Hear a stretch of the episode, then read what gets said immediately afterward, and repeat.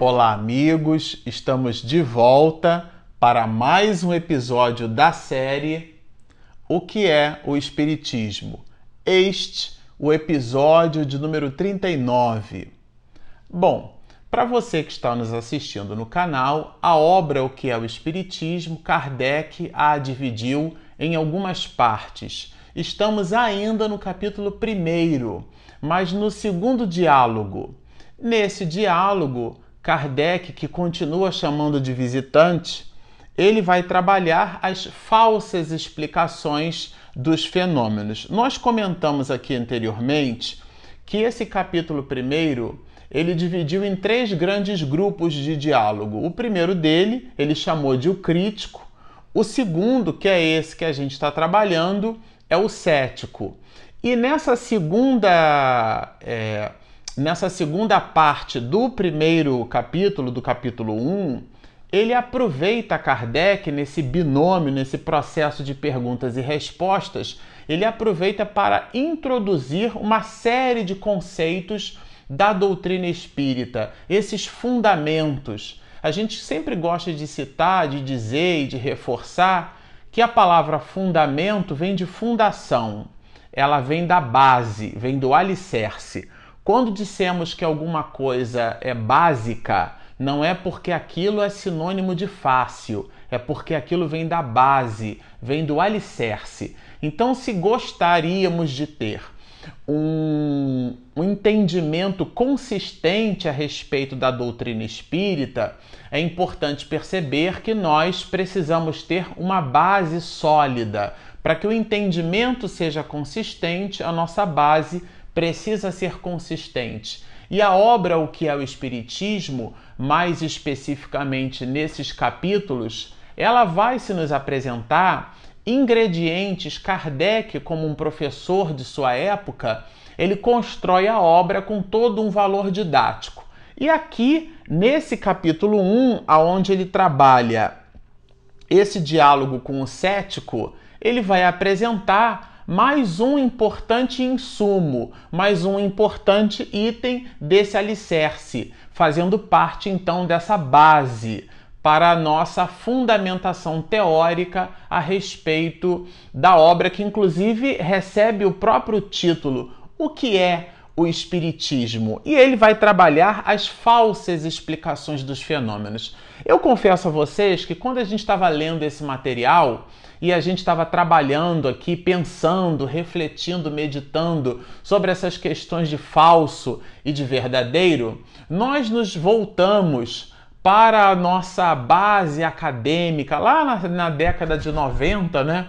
Quando a gente estudava a álgebra das proposições na faculdade e mais especificamente uma disciplina chamada tautologia.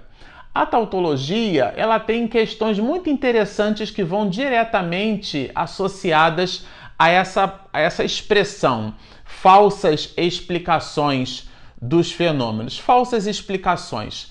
A tautologia, em gramática, ela representaria tudo aquilo que, por exemplo, é, é uma espécie de pleonasmo, quando você reforça uma preposição usando uma outra, é, comprometendo ou reforçando o sentido da primeira, mas de maneira desnecessária. Eu separei umas aqui que são bem interessantes que são aquelas que a gente usa no nosso cotidiano, né? São essas redundâncias, esse pleonasmo que a gente usa. Elo de ligação, dentro da tautologia, em gramática, elo de ligação é uma proposição, porque se é elo, só pode ser de ligação. Acabamento final quer dizer, se é acabamento, se está acabando, né? Ele só pode ser o final. Expressamente proibido. É, se, se é expressamente, só pode ser proibido, né? Expressamente proibido. É, sintomas indicativos. Se indicam é porque são sintomas. É, essa aqui que eu separei é maravilhosa, né? Que é o que a gente usa bastante no cotidiano. Certeza absoluta. Eu acho engraçada a certeza absoluta, porque quando a gente diz que a, que a certeza é absoluta, porque deixou de ser certeza, porque eu preciso dizer que ela é certeza absoluta. Então eu acrescento um, um adjetivo, né? Eu digo que é certeza absoluta. Então existe uma outra natureza de certeza. A última versão definitiva, a gente às vezes usa esse tipo de expressão, e tem uma aqui bem interessante, né?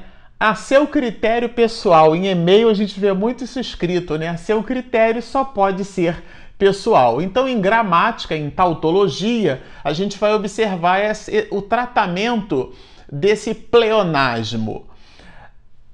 Mas a gente também vai encontrar em álgebra das proposições para a tautologia é o estudo justamente das proposições. A gente pode ter proposições simples e proposições complexas. Eu separei aqui alguns critérios de proposições, né? É, as proposições elas têm o princípio da identidade. Ou uma proposição ela é verdadeira ou uma proposição ela é falsa. Ou seja, uma citação ou ela tem ou ela é verdadeira ou aquela citação ela é falsa. Ela não pode ser ao mesmo tempo verdadeira e falsa. Isso é um princípio de identidade, né? O outro que é o princípio do terceiro excluído. Aqui eu estou voltando lá para a década de 90. O princípio do terceiro excluído é o seguinte: uma proposição ou ela dá um primeiro resultado uma primeira proposição, essa proposição ela é verdadeira, como nós dissemos, ou essa proposição é falsa. Ela não nos dará um terceiro resultado, é um binômio, um binômio perfeito. Como a gente costuma é, trabalhar em álgebra booleana, ou é zero ou é um. Então não tem meio termo nesse caso. E por último aqui que a gente separou, e não menos importante, que é o princípio da não contradição porque uma proposição falsa em relação a uma verdadeira, você não pode ter contradição entre elas, né? Uma proposição não pode ser verdadeira e falsa simultaneamente, uma mesma proposição. É, esse aqui é o princípio da não contradição. Por que, que a gente resolveu citar essas questões como introdução do episódio de hoje? Porque Allan Kardec, como homem de ciência, quando ele trabalha a expressão falsas explicações, ele está fazendo um juízo de valor sobre estas proposições.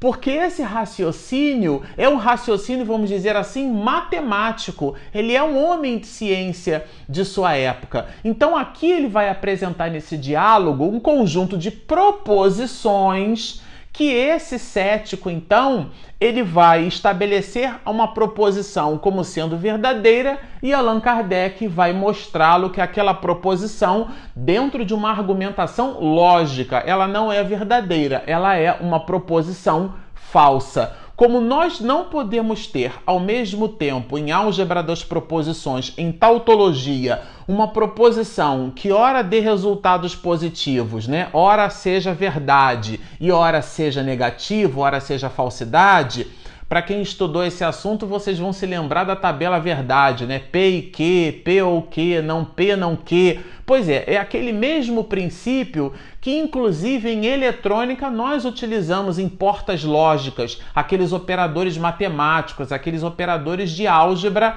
relacional, de álgebra das proposições. É o mesmo princípio aqui aplicado dentro desse conjunto de argumentações. Então, explicações falsas explicações dá um campo. A gente poderia aqui ficar praticamente uns 20 minutos trabalhando essas questões. Mas o, o, o visitante, que Kardec aqui também o classifica como visitante, ele vai justamente citar que é, colocando de lado aí, né, dentro da linha de raciocínio que ele aplica, as questões relacionadas ao charlatanismo, ao embuste, à falsificação, algumas pessoas poderiam estar visitando esses fenômenos espíritas e serem, vamos dizer assim, reféns de um processo que ele, esse é, esse visitante, ele chamou aqui de alucinação. Então, os médios, mesmo agindo de boa fé, estariam ligados e vinculados a um processo de alucinação. Kardec vai nos dizer, vai nos apresentar dentro desse princípio da tautologia, uma argumentação lógica muito convincente.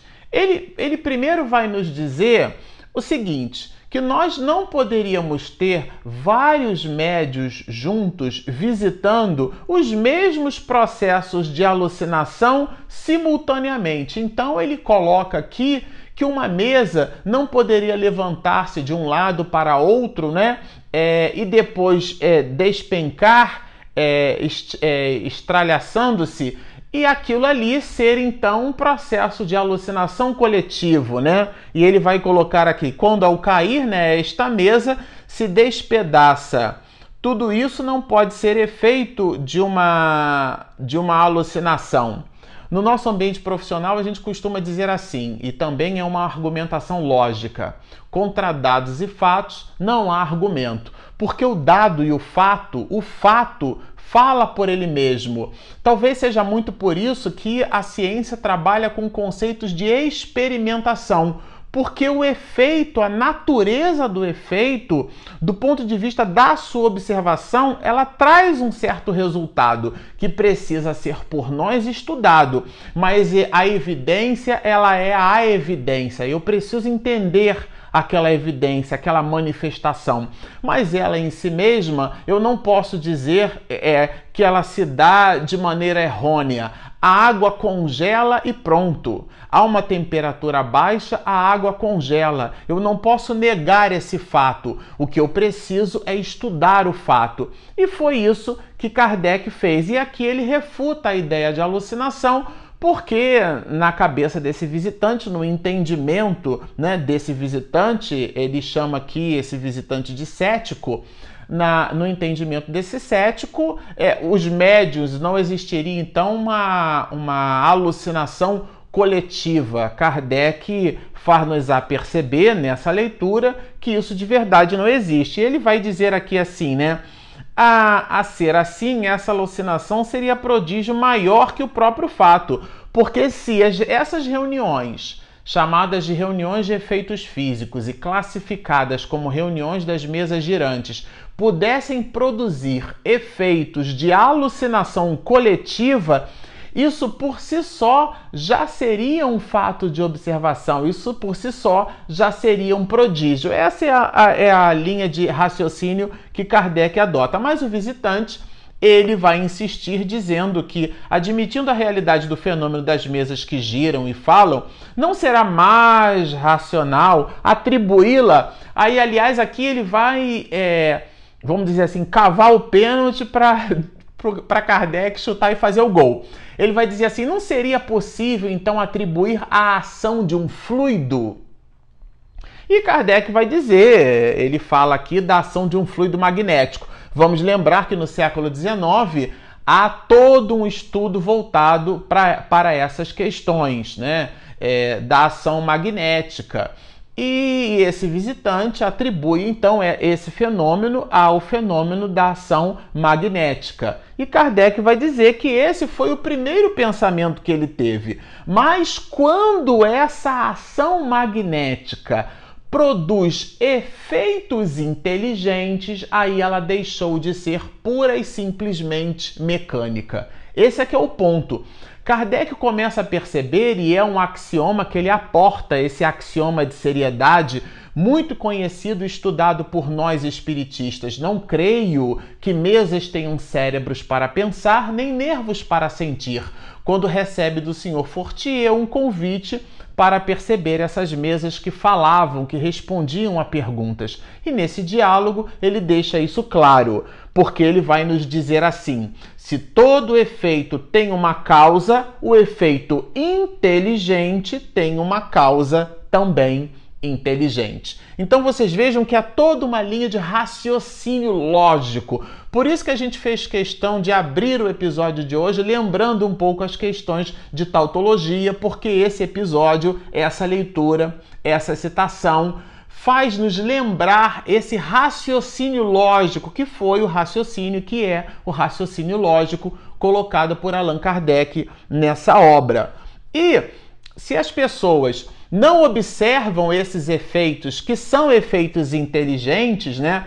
Elas então visitam aquilo que o codificador chamou aqui de observação superficial, porque analisam o fenômeno, é como se fosse uma cebola cheia de camadas. Então você descasca a primeira camada da cebola e faz o juízo de valor que a cebola só tem aquela única e primeira camada que você penetra. Kardec foi buscando as outras camadas dessa cebola, tirando esse exame de superfície e aprofundando, é, abstraindo as questões do fenômeno e entendendo que os efeitos eram inteligentes, né? E ele vai falar, justamente esse visitante, que esses efeitos poderiam ser um reflexo da inteligência das próprias pessoas que participaram e que a, aquela época, né, e, a, e ainda hoje, quando da realização desses mesmos fenômenos, participam. Então é impressionante quando alguém deseja é, refutar uma determinada ideia introduz pensamentos usando uma, uma determinada lógica, um, usando um determinado conceito, que ele não é lógico, né? É um raciocínio, mas ele não é um raciocínio lógico. E aí Kardec vai nos dizer assim: e ainda um erro, filho da falta de observação. Como conciliar essa tese com as respostas obtidas? Porque é, é, de verdade é importante que se entenda aqui que o codificador ele, ele, ele vai fazer nos perceber que as respostas dadas pelos espíritos eram respostas com conteúdo alheio ao público presente. Muitas das vezes respondidas em idiomas que os participantes não conheciam ou quando conheciam aquele idioma, eram, por exemplo, analfabetos. O analfabeto fala, no nosso caso aqui da língua portuguesa, ele fala português. Eu, eu, eu, a minha avó materna, ela não era considerada analfabeta porque quando ia receber o, o pagamento, ela aprendeu, a minha avó Maria, a desenhar o próprio nome. E aquilo era reconhecido naquela época como sendo a assinatura de minha avó. Mas de verdade, vó Maria, ela não sabia nem ler e nem escrever, mas escrevia o próprio nome. Isso sem levar em consideração aqueles considerados é, dentro da pedagogia como os analfabetos funcionais. Existem pessoas que até sabem ler, Existem pessoas que até sabem escrever, como que eu digo para o meu filho agora no último ano do ensino médio, mas é necessário interpretar. É retirar da letra a essência. Então, essas pessoas fazendo parte dessas reuniões, ainda que no caso do idioma francês, mesmo conhecendo o francês, aquele francês se apresentava num nível de erudição, com complexidade de interpretação muito distante à, à percepção dos presentes, né? E ele, então, Kardec, vai nos dizer assim: é, e depois ainda o maravilhoso seria maior, porque achando-se presente 20 pessoas, será o pensamento desta ou daquela que é refletido, ou o desta ou daquela outra? Tal sistema é insuportável. Quer dizer, seria o caso da gente aportar o pensamento de uma ou outra pessoa, fazendo então é, uma espécie de juízo, né? de, de, de aporte, é o conhecimento que aquela pessoa tem em detrimento daquela outra. São mecanismos para justificar de verdade. É, é, esses princípios, nós nos recordamos de, é, de, uma citação de Paulo de Tarso, ele está escrito na epístola dele, né, de Paulo, à comunidade de Romanos. Ele vai nos dizer que todo homem é, é mentiroso. Se nós observarmos e entendermos que Jesus foi homem, então Jesus, por analogia, também é mentiroso, porque se Jesus é homem e Paulo diz que todo homem é mentiroso, por analogia, Jesus também é mentiroso. Quer dizer, são, de, são essas as pegadinhas, vamos dizer assim, dentro dessas proposições, dentro do estudo da tautologia, essa rigidez no exame das proposições, né? Há que, há que se ter muito cuidado com essas questões. E Kardec vai colocar aqui para gente o seguinte: o médium é dotado de uma faculdade particular que não permite confundi-lo com o sonâmbulo, tendo a independência do seu pensamento demonstrada por fatos de maior evidência. Porque aqui existe uma linha de raciocínio em cima dessas questões relacionadas ao sonambulismo. Por quê? Porque o sonambulismo poderia, naquela época foi estudado assim, né? A gente entende que ele pode ser provocado através de uma indução magnética e essa indução magnética nada tem que ver com mediunidade. A mediunidade é a capacidade que alguns, muitos de nós possuímos de perceber a influência dos espíritos. Item 159 do Livro dos Médios. Quando não há médium, ou melhor, não há espírito intuindo na, na, no arroubo do médium, não há, há só o médium, não há mediunidade, isto é, há só a pessoa. E essa pessoa pode estar ali através, ligada, é, participando de um processo de indução sonambúlica. E esse visitante faria então Kardec perceber que através dessa indução sonambúlica, aquela pessoa poderia dar arroubos de respostas. Mas Kardec faz justamente essa distinção, a distinção da mediunidade, dos atributos dessa mediunidade com os atributos relacionados a esse processo de, de sonambulismo. Daí ele vai nos dizer que o médio é dotado de uma faculdade particular. Abstraindo das comunicações escritas, qual o sonâmbulo que fez alguma vez sair um pensamento de um corpo inerte? E Kardec diz isso em relação às mesas que giravam, em relação às mesas que batiam. Porque o, aportar o, o fenômeno do sonambulismo, as respostas que os espíritos davam partindo do próprio sonâmbulo, isso é uma questão, mas Kardec está apresentando uma outra linha de raciocínio. E os objetos que se movem produzem pancadas, e essas pancadas, dentro de um processo chamado de tiptologia ou tiptografia, a tiptologia é o estudo das pancadas, e a tiptografia é o mecanismo da, da grafia, da escrita, né?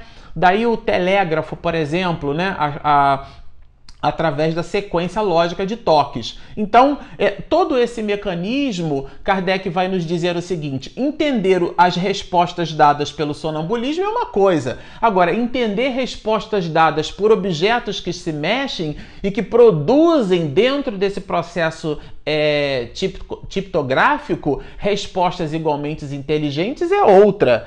E ele vai então dizer aqui uma, que, por um certo efeito sonambúlico, certo médium desenhou, né, é, um dia em minha casa, na casa de Kardec, dizia ele, na presença de 20 testemunhas, o retrato de uma jovem morta, e essa jovem morta, na verdade, não era conhecida pelo médium que fez o desenho. Então ele tirou da onde aí essas questões. E Kardec apresenta várias citações vários objetos de reflexão nesse sentido. Sim, é, é porque o, o, o, o, médium ele pergunta, né? Essa pessoa ainda vive? Ela ainda está viva? E ele vai dizer sim, ainda vive. Foi-lhe respondido: mora em Paris, rua tal, número tal. E aí é um, é um caso. E, e, depois o médium vai conferir, de verdade a pessoa mora exatamente no lugar indicado pelo espírito, que não era a resposta de conhecimento do próprio médium. Então, da onde ele, médium, tirou essa mesma resposta? Quer dizer, nem por um transe sonambúlico ele poderia ter tirado essa resposta.